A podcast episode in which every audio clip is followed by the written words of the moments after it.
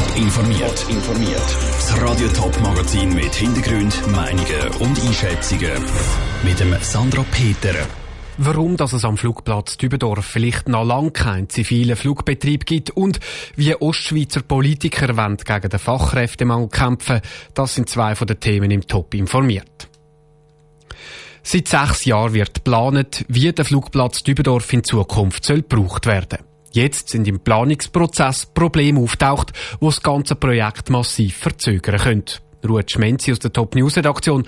Was ist denn da jetzt rausgekommen? Der Bund und der Kanton Zürich planen auf dem Areal vom Flugplatz Dübendorf drei Sachen. Ein Innovationspark, eine Militärbasis und eben auch einen zivilen Flugplatz für Geschäftsflügerei. Die Probleme sind bei der Planung vom Flugplatz auftaucht. Die Planer haben herausgefunden, dass Flugzeuge zum Teil viel tiefer fliegen als ursprünglich geplant. Dass das möglich ist, müsste das Recht der Hausbesitzer rund um den Flugplatz eingeschränkt werden. Und für das bräuchte die Flugplatz Dübendorf AG eine Konzession. Die hat sie aber nicht. Das heißt, der Flugplatz muss jetzt eine Konzession lösen. Genau, und die gibt's nicht so einfach. Es braucht das Konzessionierungsverfahren. Und das kann jahrelang gehen. Es dürfte also auch jahrelange Verspätung geben für die neuen Pläne vom Flugplatz. Der Bund will jetzt mit dem Kanton Lösungen suchen. Die Konzession, das ist aber nicht das einzige Problem, das auftaucht ist bei dieser Planung. Genau. Die Planer haben auch herausgefunden, dass sich der Flugplatz Dübendorf und der Flughafen Zürich mehr in die Quere kennen, als ursprünglich angenommen worden ist. Es sei fast unmöglich, um die Sicherheit sicherstellen, wenn nicht der Flughafen Zürich seine Kapazität abschraube. Das ist für den Bund aber keine Option. Also auch da dürfte es noch viel zu reden geben. Danke, Ruth Schmenzi. Unter Umständen müssen mit den neuen Voraussetzungen auch die ganzen Objektblätter im Sachplan Infrastruktur angepasst werden. Auch das dürfte wieder zu massiven Verspätungen führen. Die Zürcher Regierung hat schon mal verrückt reagiert. Sie kritisiert, dass die Probleme erst nach sechs Jahren Planung rausgekommen sind. Der Innovationspark ist von den neuen Problemen nicht betroffen. Informatikerinnen, Ingenieure oder Technikerinnen. Der Fachkräftemangel in der Schweiz hat in den letzten Jahren zugenommen.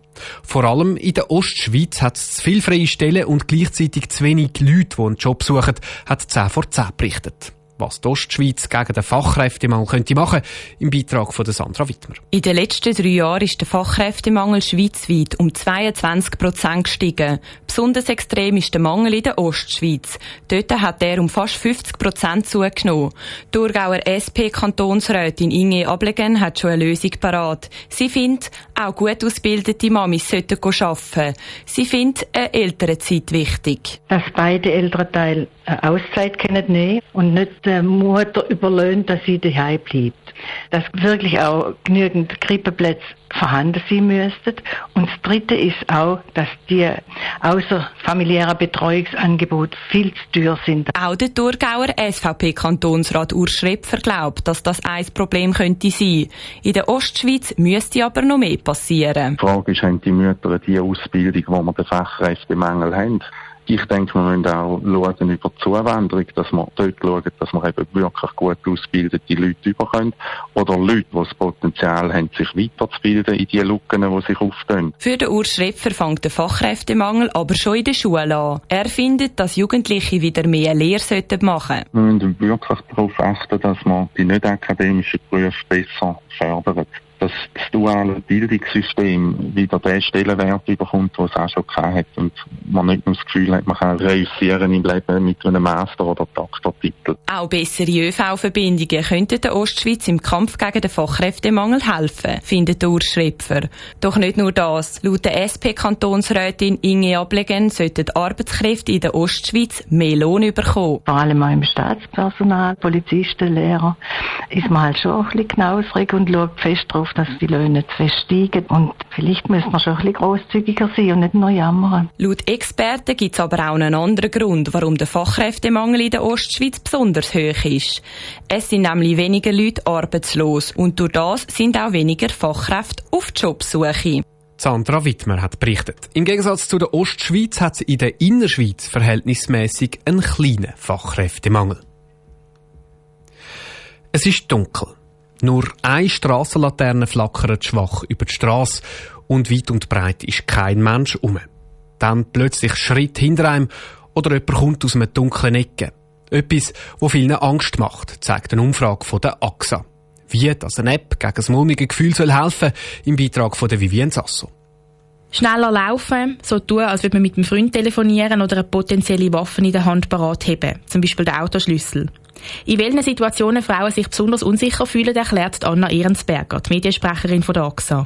Etwa 90 Prozent der Frauen fühlen sich manchmal unwohl, wenn sie am Abend allein unterwegs sind oder wenn sie durch eine Unterführung gehen oder wenn sie im Wald sind und vor allem unwohl fühlen sie sich generell, wenn es dunkel ist oder wenn eine fremde Person hinter ihnen hergeht. Die Angst vor so vielen Frauen kommt nicht von nichts. Etwa 40 Prozent der befragten Frauen haben tatsächlich schon negative Erfahrungen gemacht, wenn sie allein unterwegs sind. Sind abhöbelt, angemacht oder bedrängt worden.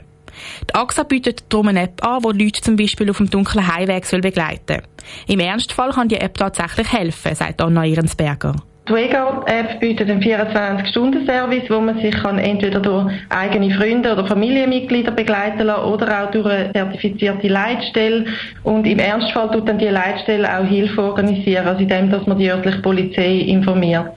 Mit der App kann der Nutzer seinen Standort und sein Ziel mit der Leitstelle oder Freunden und Bekannten teilen. Oder er kann mit jemandem von der Leitstelle oder Angehörigen chatten und telefonieren. Und im Notfall kann direkt in der App ein Notruf an die Polizei ausgelöst werden. Vivienne Sasso hat berichtet. In Deutschland gibt es die App schon seit drei Jahren. Dort brauchen mittlerweile mehr als 300.000 Leute regelmäßig den elektronischen Wegbegleiter. Top informiert, auch als Podcast. Mehr Informationen gibt es auf toponline.ch.